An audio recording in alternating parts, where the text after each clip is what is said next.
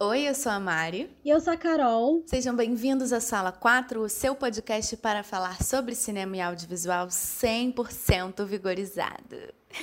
Big Brother Brasil! O programa estreou em 2002 e quem não se lembra de quando gostar de BBB era coisa de uma pessoa que não era culta, né? Era coisa de uma pessoa alienada, uma pessoa vendida Rede Globo, até que finalmente, digo finalmente porque eu sempre gostei de BBB, sem medo de ser feliz. Acho que no ano passado esse mito acabou definitivamente, depois de estarmos isolados e o nosso único entretenimento vivo ser assistir pessoas isoladas em uma casa por um milhão e meio. Então, quem já gostava passou a gostar mais ainda. Quem não gostava se rendeu e o público da internet passou a assistir com o mesmo fervor ou até maior do que o público do sofá. Inclusive, curiosidades aleatórias, só para vocês entenderem o quanto eu me envolvi com o BBB no ano passado, eu votei exatas 894 vezes no paredão Babu e Pyong. Bom dia, tá bom com essa informação? Sou doida para falar isso pro Babu. Você não vai falar, não, que também é o seu sonho interpretar uma filha dele no, nos filmes? Minha filha, vida. eu que vou escrever esse filme. E vou mandar para ele, falar, Babu, aqui, o filme da nossa vida. E vou falar esse fato super estranho para conquistar ele e a gente passar a ser amigo. Ah, ele já me segue no Twitter, né? Já tem um Então, um beijo, Babu. Caso um beijo, você esteja babuzinho. ouvindo o episódio de hoje. Um beijo para você. Temos aqui então duas fãs do Babu, porque eu tinha minha torcida ano passado muito direcionada para ele. Sim, eu era muito babuzete de verdade. O tanto de briga que eu arrumei na internet por causa desse homem não tá escrito. eu fazia várias threads assim, defendendo o, o Babu. Eu fiz um texto, inclusive, muito revoltada, que a produção do Babu chegou e, e pediu o texto para mim. Ah, eu lembro. Você lembra disso? Uhum. Eu fiz um texto revoltada, fazia threads do Babu, threads do Babu na cozinha, enfim, gente, eu vivia para enaltecer a imagem do Babu, eu amava o Babu. É, mesmo com os erros e os acertos dele, é, eu, eu, eu fui uma, uma fã fiel e eu também votei. Não sei se votei tantas vezes quanto Mariana, Porque eu acho que ela foi a pessoa que mais votou no mundo. Cara, eu... eu dividi o meu computador em, em seis abas. Botei um mouse assim, portátil, e ia diretaço. Botei um negócio pra ouvir e ficava tá, tá, tá, tá, tá, tá, tá. E aí votava, votei muito, muito, muito, muito mesmo. Me sinto responsável pela permanência dele na casa.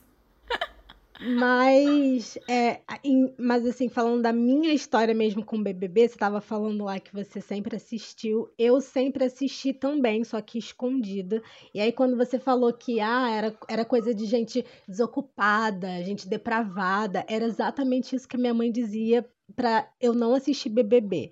Era assim que ela me proibia. Ela sempre falava: só tem. É, como é que é? Safadeza embaixo do edredom. Aquelas meninas só ficam de biquíni. É, na, na, piscina. E aí eu via tudo escondido. Aí eu lembro que eu acho que a, a, a temporada que eu mais gostei foi a que teve o Rafinha, que tinha a, a Rádio Pinel. que tinha a Rádio Pinel, tudo. É, e, e, quem não, né, gente? Vários shippers aí que eu tinha. Vane, é, é Vanessa não, é Andressa e Nasser, Siri Alemão. Francine o Max também eu amava. Eu assisti, acho que eu mais me lembro, as temporadas que eu mais me lembro foram a do. Ai, é péssimo, mas do Marcelo Dourado. Eu sei que se reassistir hoje ele é super problemático, mas eu torcia muito para ele, não sei porquê. Eu acho que é porque a casa inteira era, tipo, passivona e ele era fogo no parquinho, assim, falava mesmo. Eu não me lembro, é, mas eu sei que tem, ele é bem questionável. E eu torci para ele a ponto de, tipo assim, eu botava o sobrenome dele no meu MSN, sabe? Era Mariana Dourado. Eu amava, amava. Então, até então, de mudanças no programa, tivemos duas coisas, né? A primeira foi o adicional de celebridades e a divisão da casa em camarote e pipoca. Eu, sinceramente, acho que foi um ótimo adicional, principalmente se você usou o programa de maneira correta, né? Como foi a Manu Gavassi, que conseguiu ressignificar a carreira inteira. Eu acho muito impressionante o que ela fez no programa, como ela deixou a régua lá em cima depois que ela saiu. Esse ano, por exemplo, todas as pessoas famosas que entraram na casa deixaram um conteúdo pronto e exclusivo para lançar enquanto o programa está no ar. E isso é muito impressionante. Pode não gostar, mas não dá para negar o tamanho do impacto Manu Gavassi no BBB.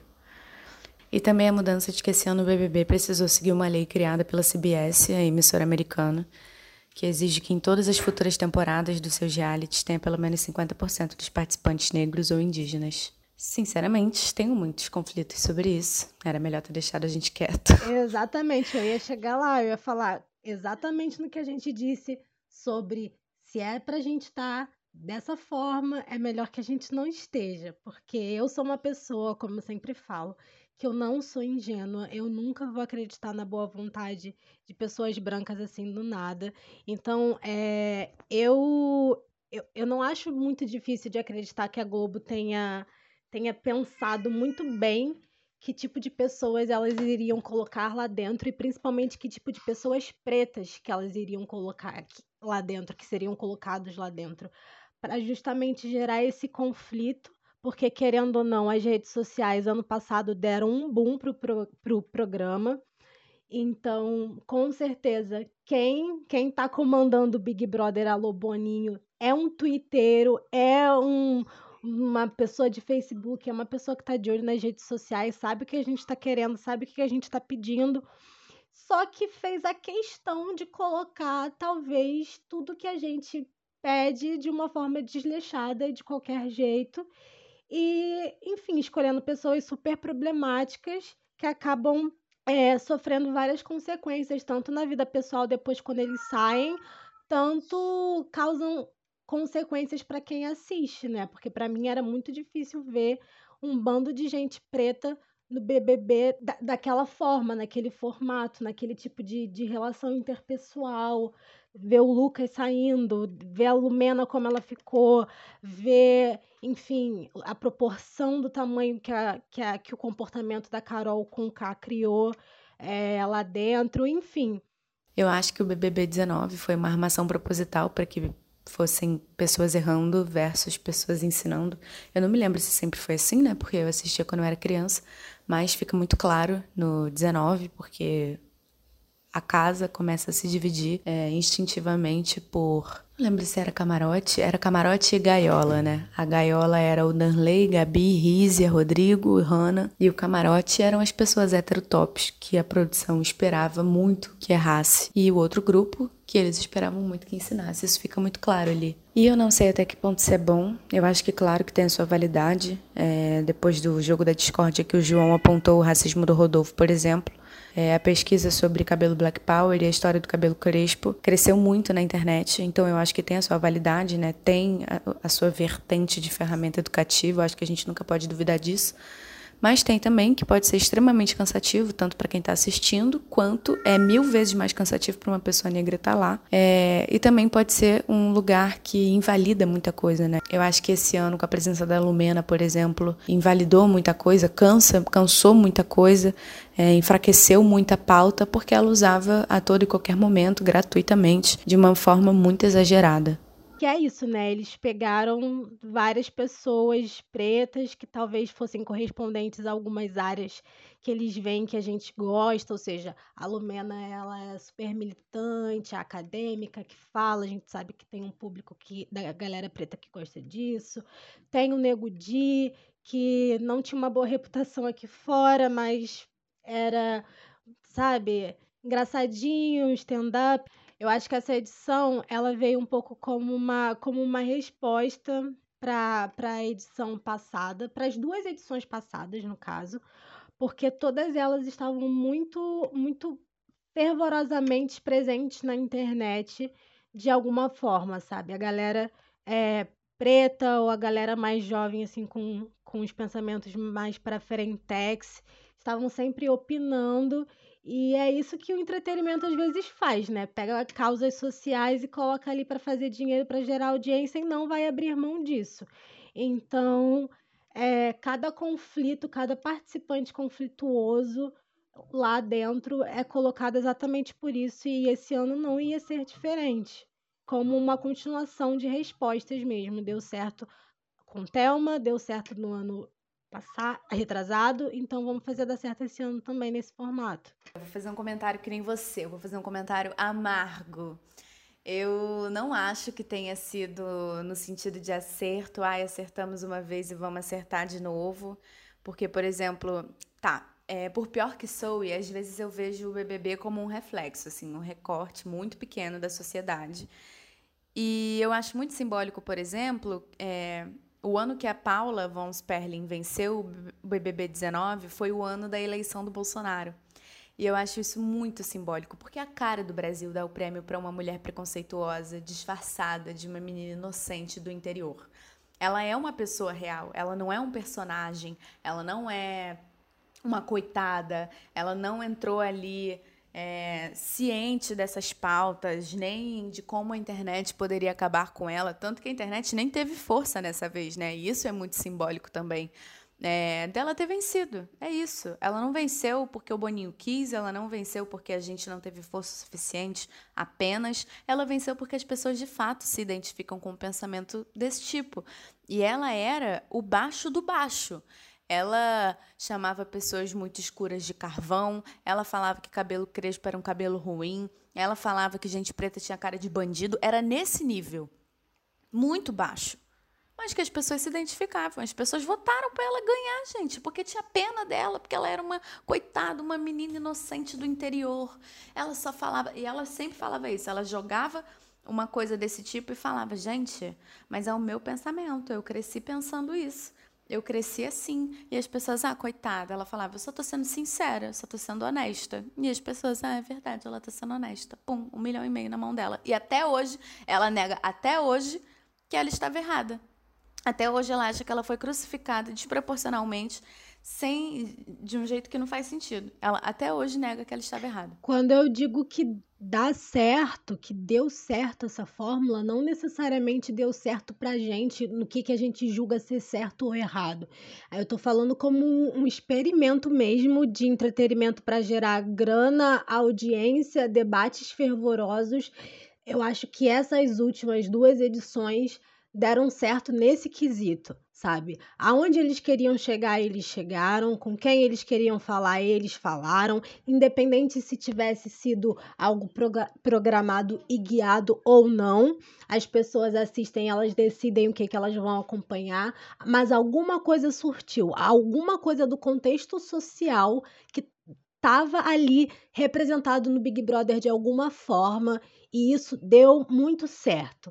Então, por isso que eu digo é, que deu certeza. muito certo para eles e, e, e aí a gente tem aí essa nossa terceira edição, digamos assim, totalmente recortada.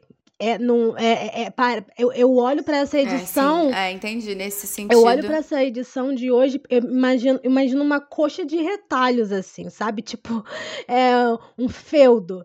É, é, é, são, são recortes muito específicos de muitos comportamentos específicos da sociedade, é, também e principalmente dos grupos minoritários que eles colocaram ali dentro para gerar comoção, seja para o extremismo, seja é, para o extremismo bom ou para o extremismo é, não bom, né? Porque não acho que nenhum extremismo seja bom. Mas seja pro, pro vigor máximo da coisa, ou seja, pro ódio profundo. E ficar é, assistindo esse tipo de coisa é cansativo, gente.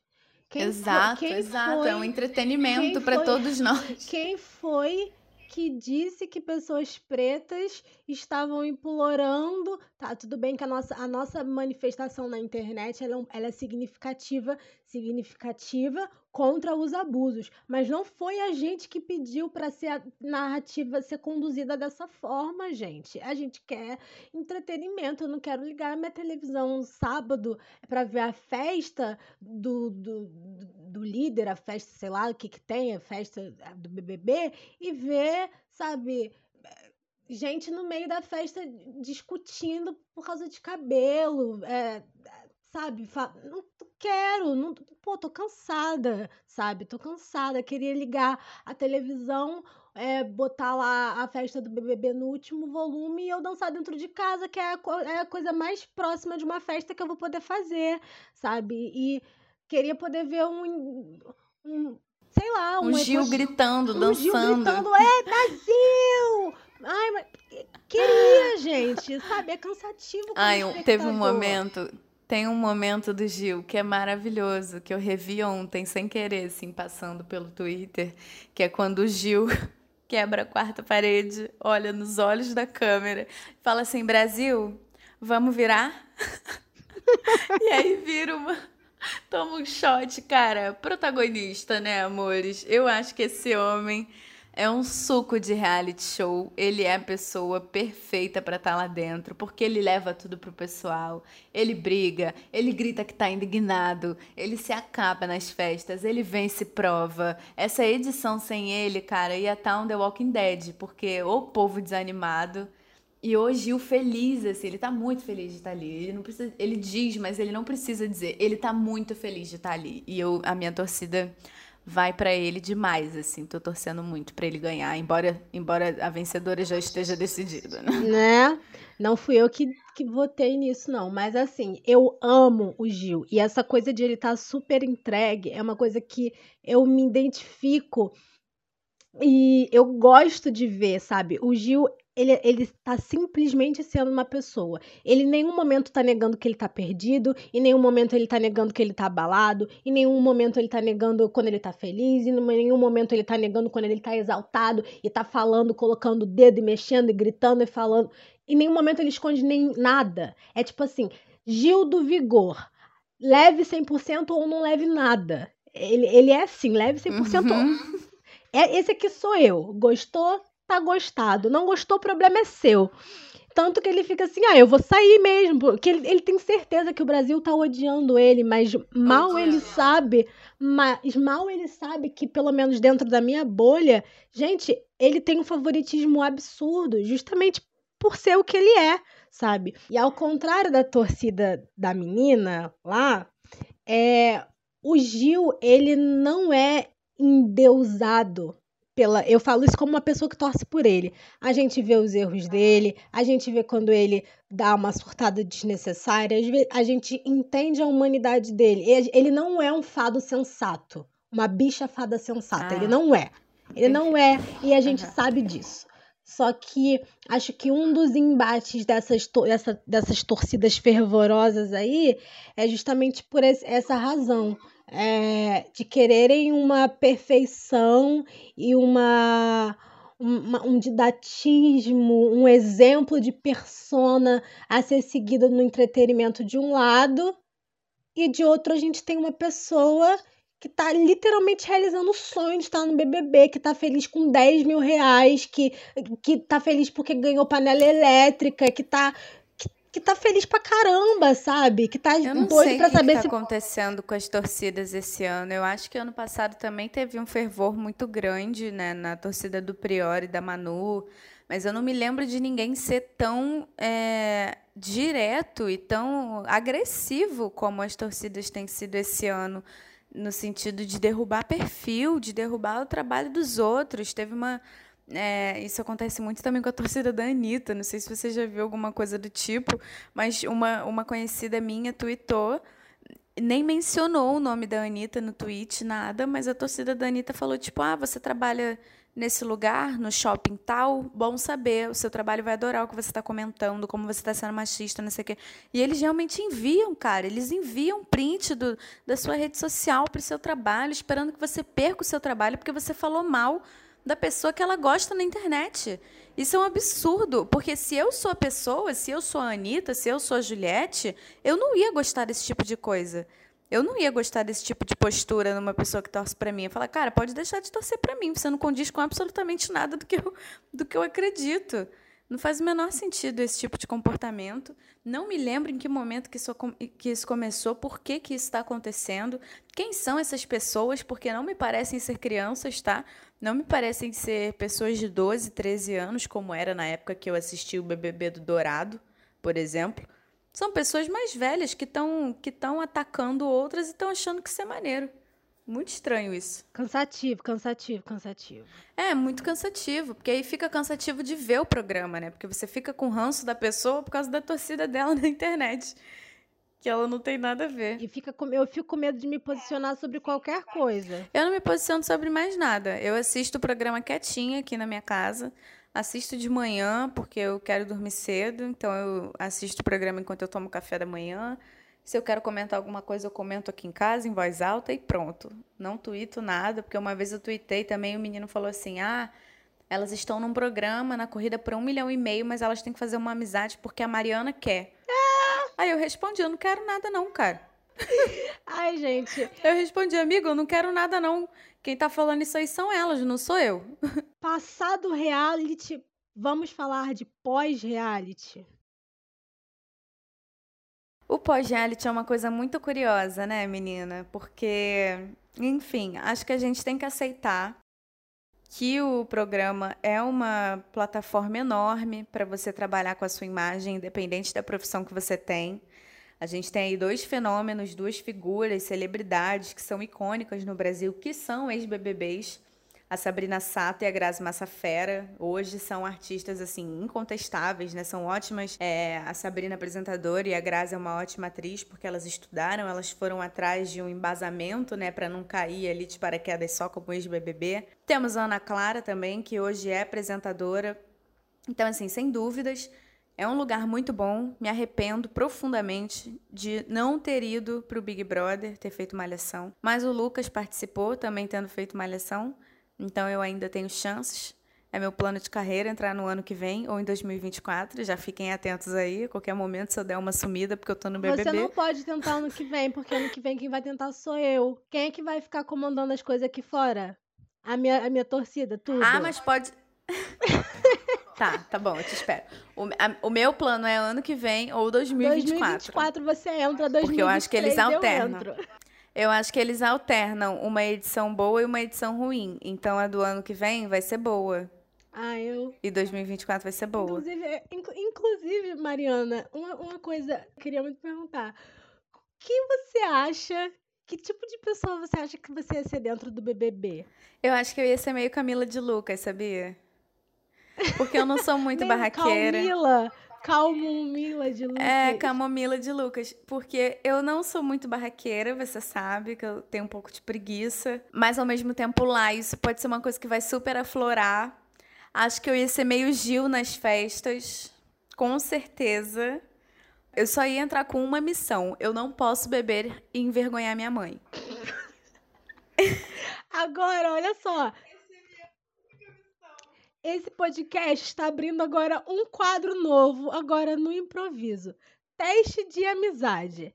Pergunte para o seu amigo que tipo de pessoa você seria no BBB. Mariana, que tipo de pessoa eu seria no BBB? Você, amiga. Cuidado com o que você vai falar. Não, eu tô pensando numa referência. Eu acho que as pessoas iam esperar que você militasse muito. E você tá tipo, gente, vou tomar um sol aqui nessa piscina. Mas também acho que você ia ser meio pavio curto, assim, tipo, iam esperar que você fosse milituda e tal, não ia rolar. Você ia curtir muito a casa, ia curtir as festas, ia curtir a piscina, não sei o quê, você ia dormir muito. Eu acho que você ia ser meio pouca. Amiga, mas é Nessa é edição de agora. Não, não, não no, no que ela tem assim de, de destaque. Eu acho que você ia dormir muito, porque você dorme muito, não se faça. Eu acho que você ia dormir muito. Acho que você não ia militar, mas se precisasse militar, eu acho que você ia, tipo, estourar brabo. É. Eu acho é. que você ia ser assim. É, eu ia, eu ia. Acho que eu ia ficar muito tranquilona na minha mesma, mas se apertasse muito, e você, você acha que eu seria quem? Eu acho que, assim, pelo que eu conheço de você, de fato você seria o Gil nas festas. Seria muito, muito o Gil nas festas. É, você não ia ter paciência com uma pessoa igual o Fiuk, por exemplo. Você não ia. Não ia. Você não ia. Nem com a Thaís. Nem com a Thaís. Nem com a Thaís. Eu fiquei até repensando, eu fiquei repensando o meu comportamento quando eu via a Thaís, eu pensava, gente, eu acho que eu ia ser meio mal educada com essa pessoa. Amiga, eu preciso você ia. melhorar. Você ia, você ia. Eu ia ficar revirando o olho, tipo, ai, não sabe nem falar, pelo amor de Deus. Eu ia. De fato, de ai. fato. De... Ai, mas eu acho que você chegaria na final, amiga. Minha família toda também acha. Minha família é doida pra eu entrar.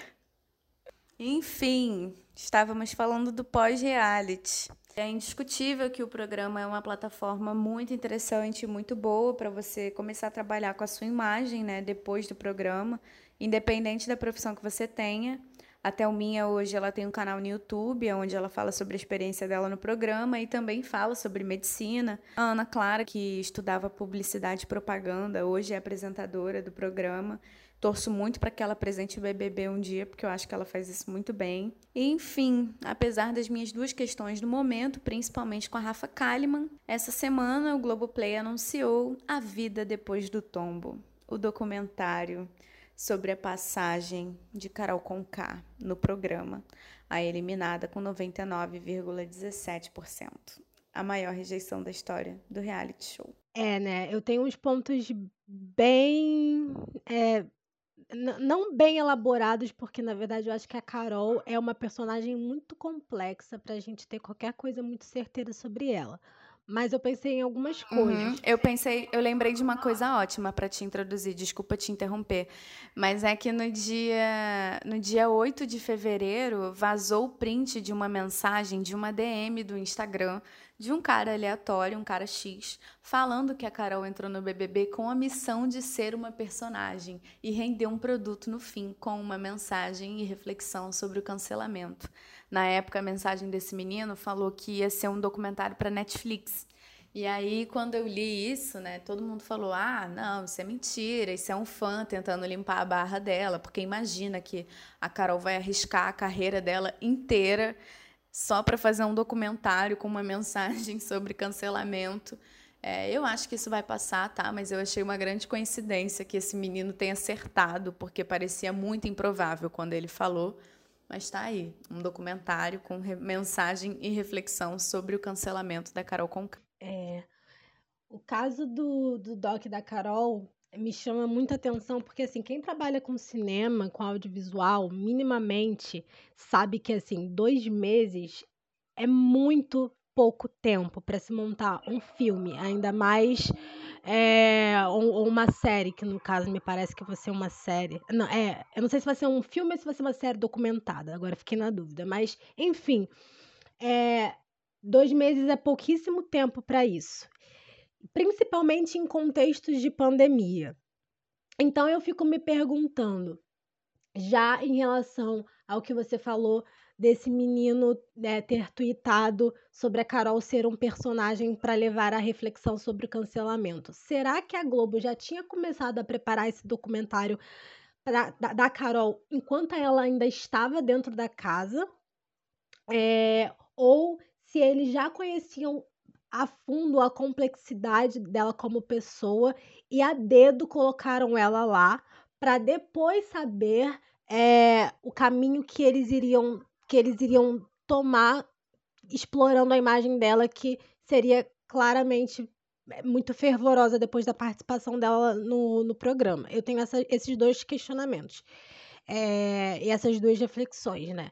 Porque eu não acredito que que todo esse amparo que ela está tendo de assessoria, que todo que todo esse cuidado com a imagem dela, eu não acredito que isso esteja sendo feito de graça, eu não acredito que isso esteja sendo feito com a maior boa vontade do mundo. Tem muito dinheiro envolvido nisso aí, todo mundo sabe. Com certeza. Todo mundo sabe. Com certeza. Não, existem, existem empresas especializadas em gerir crise de imagem, crise de, de marca. É, eu não eu acho essa segunda hipótese muito viajada. É, eu acho que o documentário já começou a ser produzido enquanto ela estava no reality. A assessoria dela aqui já estava já tava, né, tentando salvar o que restava desse navio afundando e conforme ela estivesse lá dentro, eles já poderiam sim ter começado a agilizar esse documentário apresentado ele para a Globo depois e o argumento ser a Globo não ser responsável pela ruína da carreira de alguém. Uma coisa que eu imagino que, por mais que seja uma coisa muito pequena para o tamanho da empresa deles, é, eu não acho que seja a proposta, né? Porque isso pode arriscar aí todos os programas seguintes, todas as edições e que essa, essa coisa de camarote e pipoca acabe na próxima edição se eles não conseguissem gerir essa crise de imagem, de carreira da Carol Conká, ninguém mais ia querer entrar. Ninguém, nenhum famoso ia querer entrar mais no programa, né? É, por isso que eu, eu acredito que é uma terceira, uma terceira instituição gerando a crise da, da, da carreira dela, porque a gente não tem é, visto outras pessoas pretas que saíram do BBB tendo o mesmo apoio e eles também geraram um certo tipo de entretenimento, seja do lado bom, do lado ruim da coisa. O Lucas, por exemplo, que é contratado da Globo agora, né, foi contratado, mas que já tinha feito Malhação, ganhou só uma propaganda do Maluco do Pedaço, assim, para avisar que a série ia ser lançada na Globoplay. Play a Lumena ficou com Deus, o Projota também. Na verdade, os dois fizeram propagandas para um hotel. É, sobre, can é, cancelamento. É, sobre cancelamento, cancelamento da, da diária. E a única que está aí recebendo todos esses cuidados e que ao mesmo tempo que eu chamo de cuidado, eu chamo de sacrifício, é a Carol. Porque para mim, é, essa saída, essa vida pós pós-reality show em que você vai ter que gerir toda a sua imagem, ainda mais sendo uma mulher preta, é cansativo a beça. É cansativo a beça. Não só pra gente, que vai ficar saturado uma hora disso, mas como para ela. Então, assim, todas as dimensões, quando ela estava dentro do Big Brother, quando ela saiu do, do Big Brother, já foram muito gigantes. Agora parece que as coisas estão um pouco mais calmas, porque a gente está direcionando nossos olhares para outros participantes, para as outras crises, como, por exemplo, as torcidas de Gil e, e Juliette. Mas quando sair esse documentário, aí ela vai ter que enfrentar um processo de pós-saída do BBB também muito doloroso. É, e eu, infelizmente, não era esse tipo de documentário que eu queria ver sobre a Carol. Porque eu nunca fui uma fã dela. Mas como eu já disse aqui num, num, episódio, eu sou uma pessoa que gosto muito de documentário de artista, de seja de qual área for. E se fosse para eu ver um documentário da Carol, eu iria querer ver um documentário sobre o processo dela como artista, como mãe, como mulher e tal, e não um documentário sobre o ponto de início do fracasso da vida dela do BBB até agora. Isso para mim é é, é, violento, é cansativo, é desrespeitoso com a, com a trajetória da pessoa e muito muito pouco empático, sabe? Como assim, vamos fazer aqui um documentário a partir do seu ponto de queda e como você vai reconstruir ele? Por que, que ela nunca teve um documentário antes? Enfim, é, eu acho isso um pouco problemático, um pouco doído. É, apesar de não, não, não torcia para ela, não concordava com, com, com as coisas que ela fazia. É, achava assim que ela tinha um temperamento difícil, mas eu, eu não acho que as mulheres pretas vão ser. É, elas vão ser guiadas da mesma forma que mulheres brancas, quando erram, saindo de um reality. E por mais que. Ai, a Carol vai ganhar um documentário. Tá bom, gente, mas a custa de quê? Pra quê? Pra promover, pra promover o quê? E como assim um documentário saindo em dois meses, sabe? Um documentário rápido desse tipo. O programa da, da Rafa, que, que vai sair agora na Globoplay, tá há dois anos quase sendo feito, é, sendo dirigido, sendo tendo dedo dela na, na, na, na produção criativa. É ela, ela, a Globo está de fato contando com ela junto, né, nesse processo todo.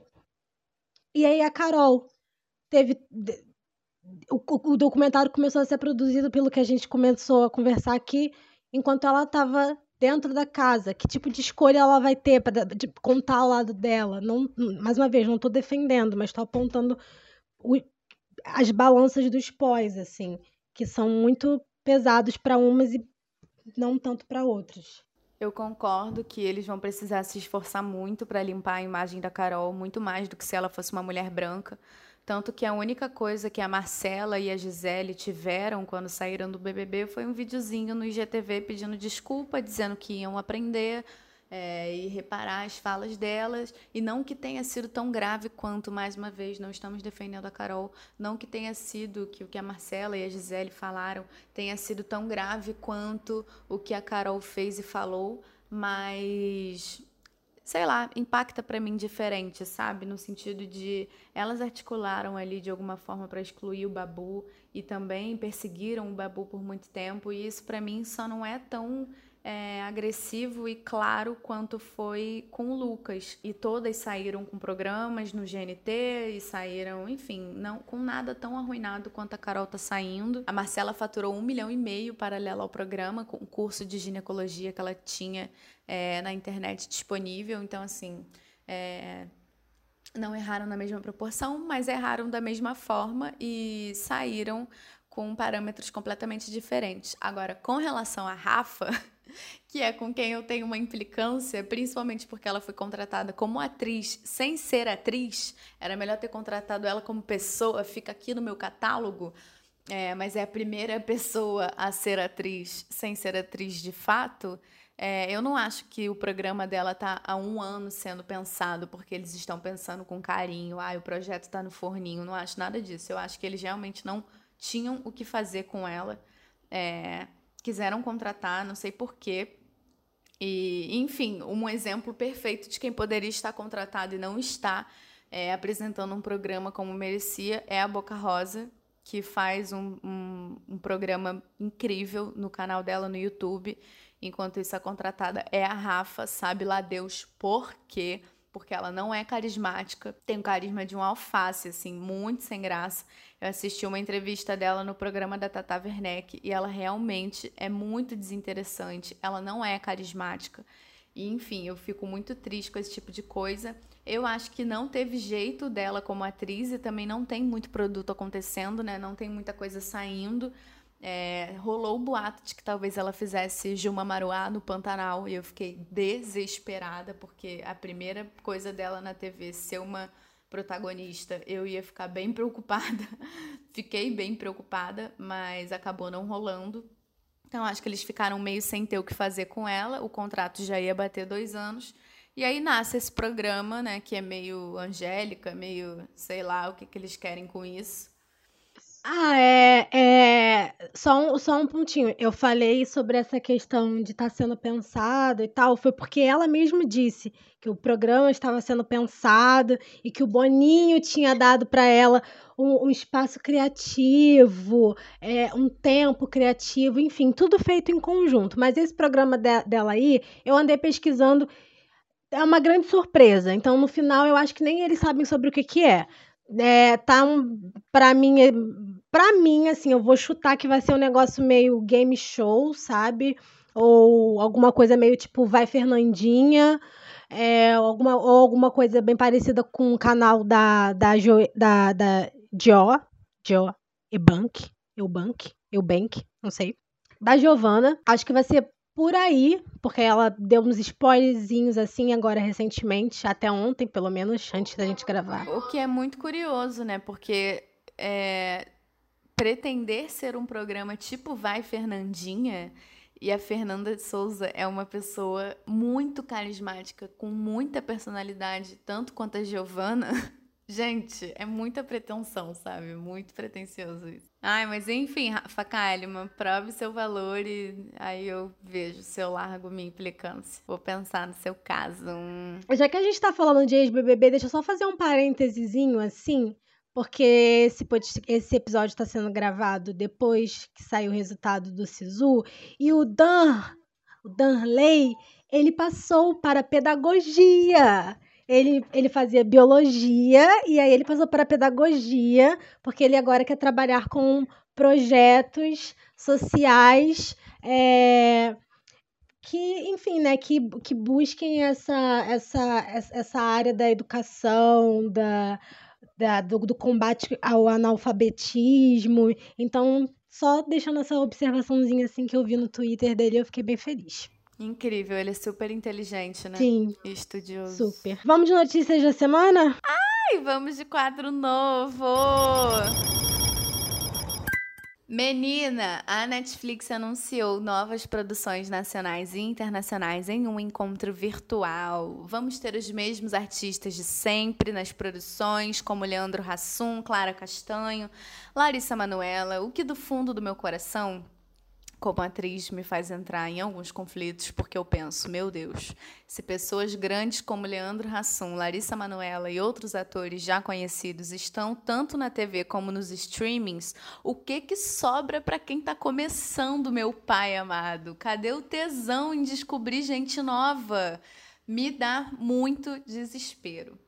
Mas, em meio a todos os lançamentos, eu quero chamar atenção para um em específico, que é o filme Casamento à Distância, que ainda não tem data marcada, mas é a estreia do ator Silvio Guindani como diretor. E Silvio pode não ser um nome conhecido, mas com certeza, se você pesquisar, você vai dizer: Ah, entendi, Silvio. Porque ele está em Bom Dia Verônica, ele está em Um Contra Todos, enfim. Eu quero destacar esse filme porque os protagonistas são ninguém mais, ninguém menos do que Dan Ferreira e Dandara Mariana. E, gente, eu fiquei tão feliz quando eu vi isso, porque eu estou, estamos todos muito prontos há anos para ver uma comédia romântica protagonizada por um casal preto. Gente, eu fiquei muito feliz. Fui Cara, eu que pedi. Fui eu que pedi demais. Fui eu que pedi, tô muito sim. feliz. Eu espero que seja um filme feliz, que seja um filme divertido, um casal loucamente apaixonado e que a gente consiga relaxar, né, finalmente assistindo um filme sem pensar nas mazelas. E na parte de séries internacionais também foi confirmada a série Santo com Bruno Gagliasso. Eu não lembro dele como ator, mas desejo também boa sorte, porque né, um ator brasileiro em série internacional sempre muito bem-vindo, algo a se comemorar. A segunda parte de Lupin também foi confirmada, super recomendo para quem não assistiu. São poucos episódios, mas vale muito a pena. A quarta temporada de Cobra Kai também foi confirmada. A parte 5 de La Casa de Papel, nossa, eu não vi nem a primeira, já tá no quinto. E o terceiro ano de Sex Education. Também está tudo confirmado em breve na Netflix. Eu tô esperando mesmo é a confirmação de You, que até agora não saiu, de, não saiu, né? Mas tudo bem. Nossa, eu, eu amo essa série, mas o que eu quero falar mesmo é dar um destaque aqui para a mais nova produção da Netflix, que mexeu com meu coração demais, que é o documentário do Chadwick Boseman, Portrait of, of an Artist. Caraca, nem sei se eu falei. Retrato de um artista. É um documentário que vai explorar, né, é, toda, todo o contexto do Chadwick naquele, nos bastidores do, do, do Vozes do Blues. É, e não é, não é um documentário sobre a vida dele, é um documentário é, que tem ali é, uns, uns insights, uns, uns passeios de como que ele criava os personagens, como é que ele se envolveu com o filme. É, a gente tem a presença da Viola, que era super amiga dele, tanto em cena como na vida pessoal. A gente tem o Spike Lee também, que vai estar de dando depoimentos maravilhosos. É, vai estrear dia 17 de abril, já estreou, no caso, estreou na né, altura do campeonato, já estreou. É, mas só vai ficar 30 dias no catálogo. Não sei porquê, Netflix não explicou, mas é isso aí, a gente só tem 30 dias para aproveitar o documentário do Chadwick. E é isso. Vamos de indicação.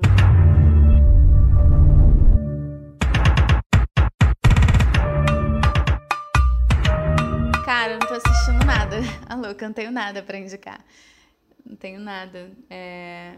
Encerrei minha maratona do Oscar depois de assistir um filme horroroso chamado United States versus Billie Holiday. Filme horrível, comeu uma hora e pouca, duas horas da minha vida. Quero de volta. Aí depois desse filme eu desisti, fiquei super ofendida porque é um filme péssimo. Ai, odiei. Aí falei, cara, não vamos assistir mais isso, chega. E aí encerro assim minha maratona do Oscar, tendo assistido 16, 17 filmes e chega, já tá bom.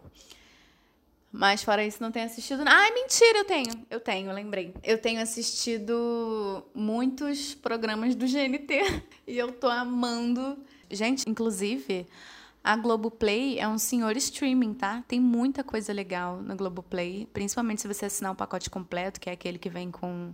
Como é que é o nome, meu Deus? Ah, que vem com o Canal, com Canal Brasil, com GNT.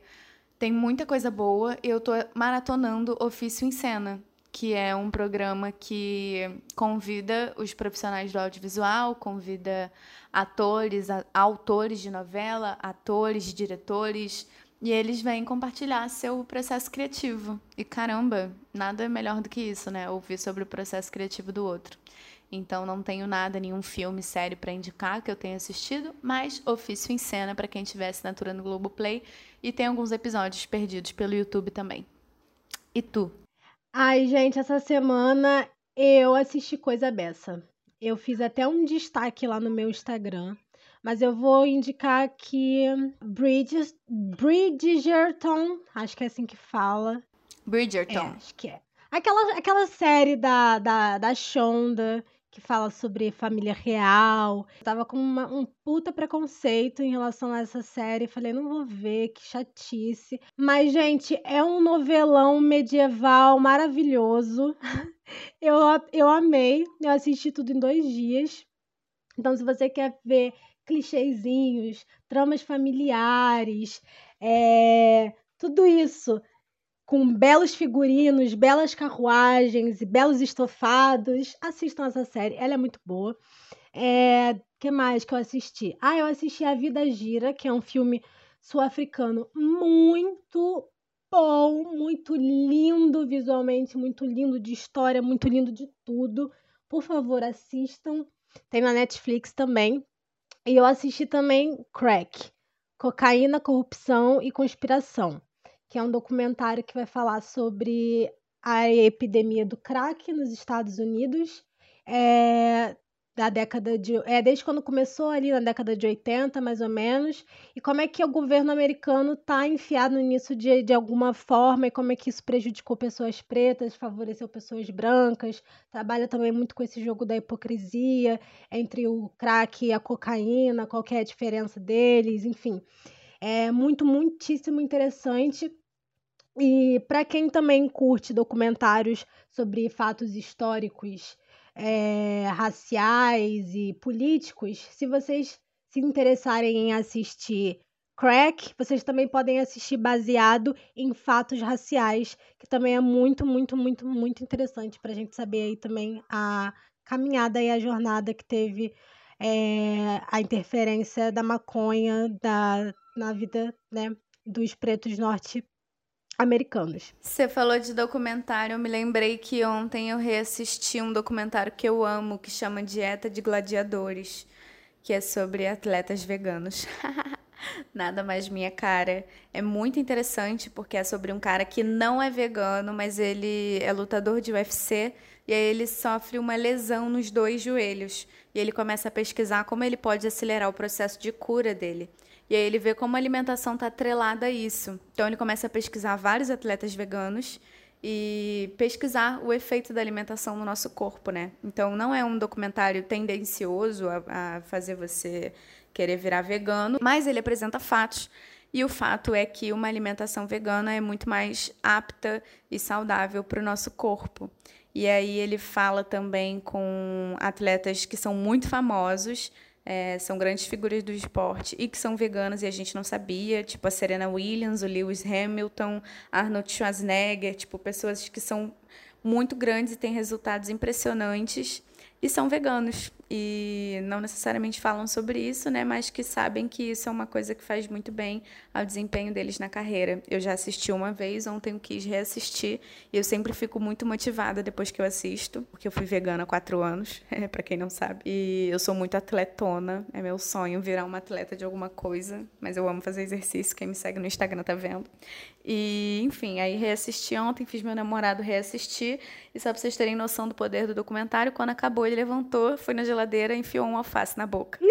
e, e ele falou que ia virar vegano. Eu acho muito bom como as nossas indicações, elas realmente demonstram quem são a gente, né?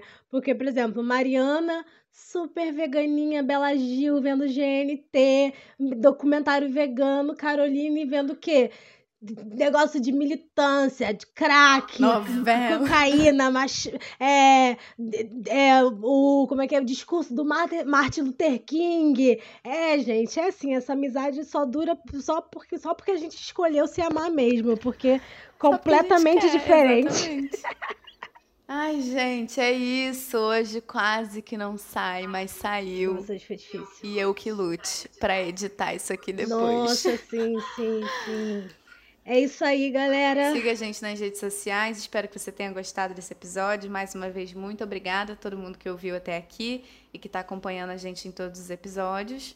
Arroba Sala 4 Podcast, arroba Mariana OLV e arroba Carol MLLES. Foi um prazer inenarrável estar com todos vocês. Um beijo nas crianças. Até quarta que vem, meu povo. Muito obrigada pela audiência.